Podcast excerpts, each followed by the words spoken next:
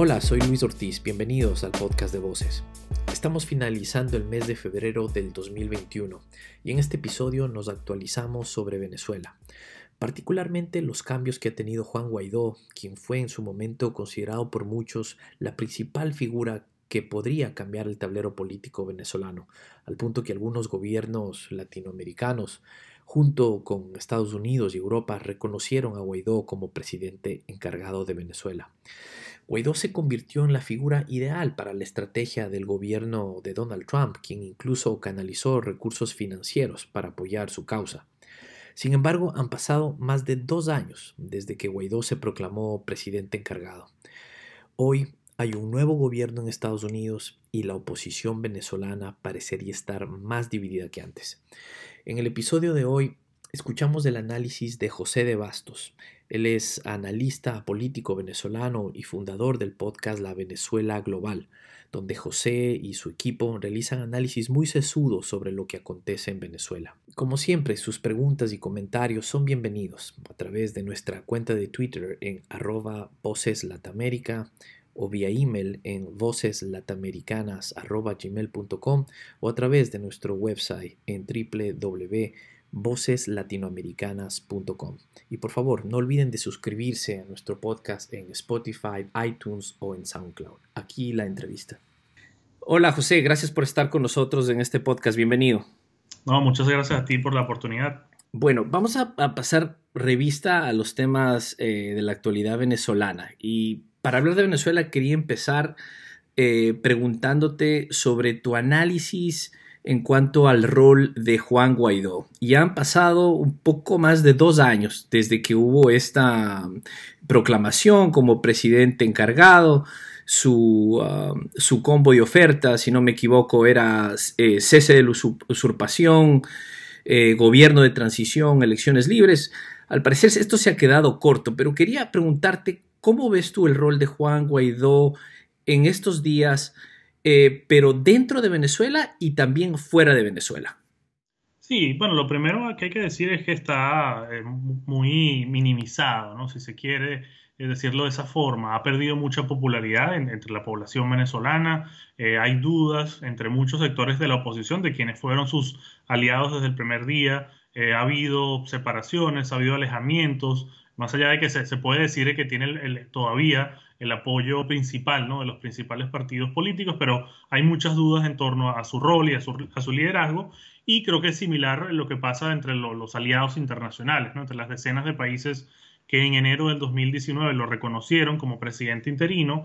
Eh, muchos sí mantienen ese reconocimiento, muchos eh, han dado un paso para atrás, si se quiere, reconociendo todavía la legitimidad de, la Asamblea Nacional de la cual él perteneció, no reconociendo a Maduro, pero están buscando, creo que, formas eh, de cambiar un poco su vinculación con, con, Venezuela y con el propio Juan Guaidó, ¿no? Entonces creo que él personalmente está en una posición muy incómoda, en donde mantiene la, la el, el, discurso, digamos, dentro de un debate constitucionalista, de que le corresponde a él llenar ese vacío de legitimidad que existe en Venezuela, pero al mismo tiempo, pues la realidad muestra que obviamente Nicolás Maduro tiene control del territorio y que esa propuesta, esa oferta, esa estrategia iniciada hace dos años, eh, no ha dado resultados y que eh, obviamente pareciera un momento de, repensársela, ¿no? Eh, si se repiensa esa, esa, estrategia, hay que obviamente repensar qué rol va a jugar Juan Guaidó en los próximos meses y, próximos años.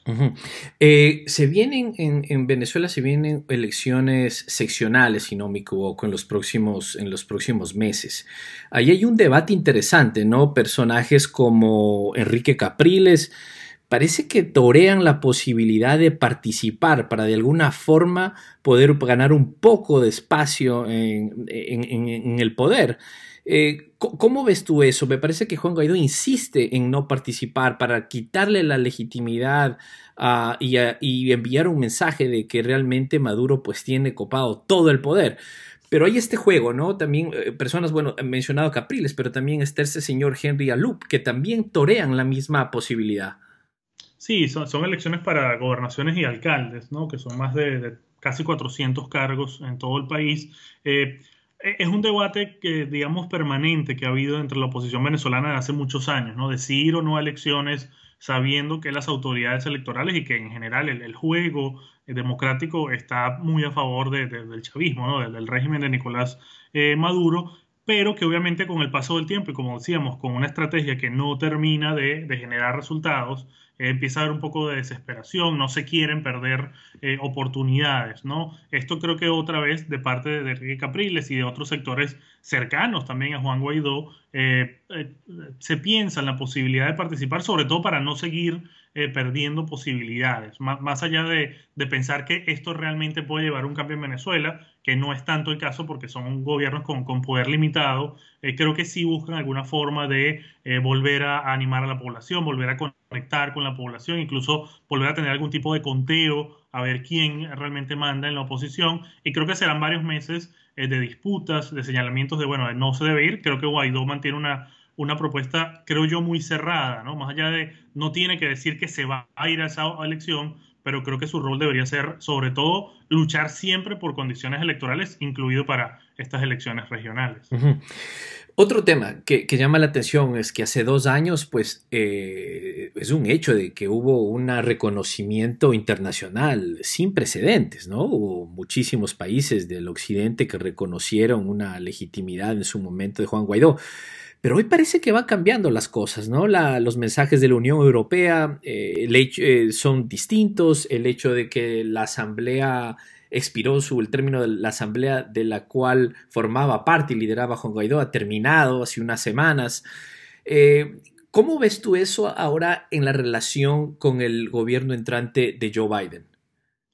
Sí, eh, bueno, las, señales de Biden han sido eh, mixtas, ¿no? Si se quiere seguir eh, respaldando una transición en Venezuela, deseando que haya un cambio, han mostrado su respaldo a Guaidó, pero creo yo con menos ánimo y con menos fuerza de lo que le hacía la administración de Trump. Creo que reconociendo que obviamente, pues un presidente interino debería ser algo transicional, ¿no? Obviamente corto, ¿no? Ya dos años empiezan a pesar ese cargo. Es cierto, digamos, es innegable que la asamblea a la cual fue electa eh, eh, Guaidó tenía un término de 2016 a 2021, enero del 2021. Eh, no se reconoce en las siguientes elecciones, no lo hizo ni la Unión Europea ni Estados Unidos, pero seguir estirando eternamente esa asamblea, pues es algo muy complejo, ¿no? entonces creo que todavía no, no, no queda muy claro, al menos abiertamente, cuál será la postura de Joe Biden. Pareciera así mantener el respaldo a Guaidó, el respaldo a un cambio en Venezuela, pero obviamente cambiando eh, no solo el discurso, sino la línea eh, que mantenía Donald Trump, ¿no? Este, esta idea de que todas las opciones están sobre la mesa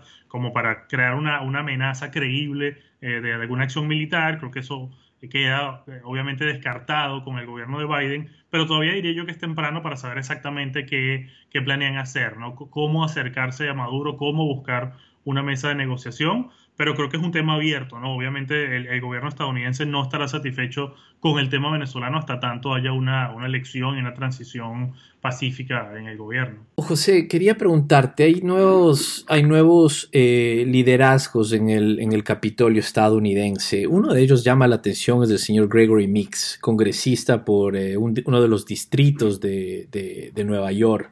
Eh, básicamente la parte de Queens, Nueva York, un tipo con una, historia interesante.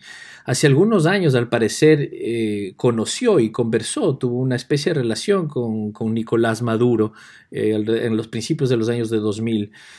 hoy en día, Gregor Mix es el chairman, el presidente del Comité de Relaciones Exteriores en la Casa de Representantes. ¿Tú crees que él podría eh, jugar un rol importante en buscar una salida al tema de Venezuela?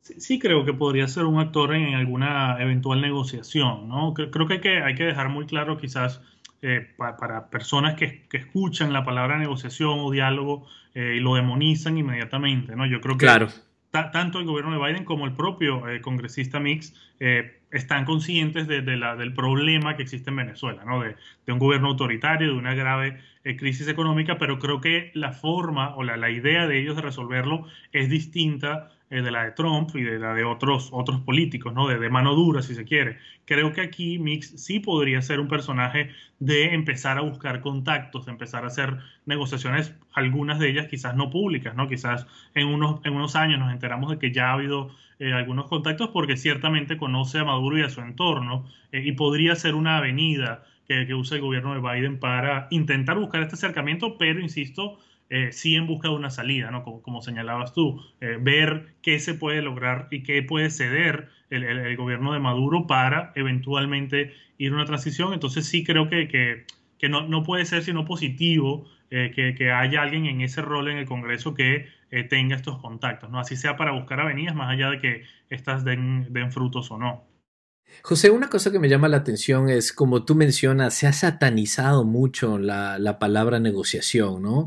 Eh, obviamente en un tema tan que polariza tanto, ¿no? Lo de Venezuela, cualquier, eh, pero también hay una razón, ¿no? Ha sido, te quita mucho los ánimos ver que una y otra vez, pues cada intento de negociación, de, un diálogo, pues se ha visto truncado, ¿no? Pero eh, quería preguntarte, ¿Quién, ¿quién, lucra de esto? O sea, ¿a quién le conviene, a quién le conviene esto? En estas situaciones, a veces del status quo, alguien se beneficia. En Venezuela, ¿a quién le, en Venezuela y en Estados Unidos, en tu opinión, ¿a quién se beneficia de que se mantenga el status quo como están las cosas en Venezuela? Sí, y lo primero creo que esa demonización del, diálogo tiene, tiene lógica, ¿no? Tiene razones como mencionas, ¿no? Haber visto procesos de diálogo eh, que fracasan en, el pasado y, yo, yo, lo pondría en un sitio similar a, las sanciones, ¿no? Hay un grupo que escucha sanciones y de inmediato eh, piensa mal y otro grupo escucha negociación y de inmediato piensa mal.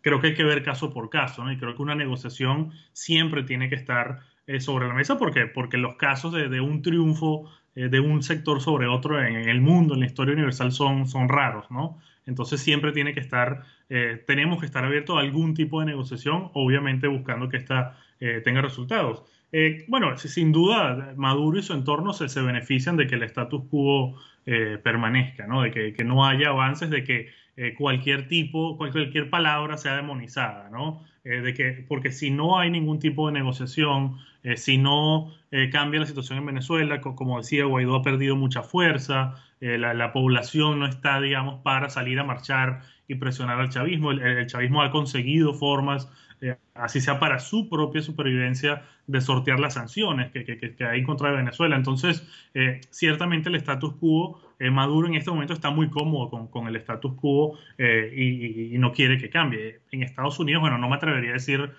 quién o qué grupo está, está satisfecho con, con, lo que está pasando, porque creo que un cambio en Venezuela convendría a, a, todo tipo de grupos aquí, ¿no? Si Donald Trump hubiera logrado que, saliera Nicolás Maduro del poder, bueno, seguramente eso le hubiera beneficiado aún más electoralmente, ¿no? Eh, y creo que lo mismo con Joe Biden. Creo que si hay algún tipo de avance en estos próximos cuatro años, eh, a demócratas y a quienes sean parte de ese cambio eh, les va a beneficiar. José de Bastos, muchas gracias por tu tiempo. Muchísimas gracias a ti. Gracias por escuchar este episodio de Voces, soy Luis Ortiz y por favor no olviden de suscribirse a nuestro podcast en Spotify, iTunes o en SoundCloud. Hasta la próxima.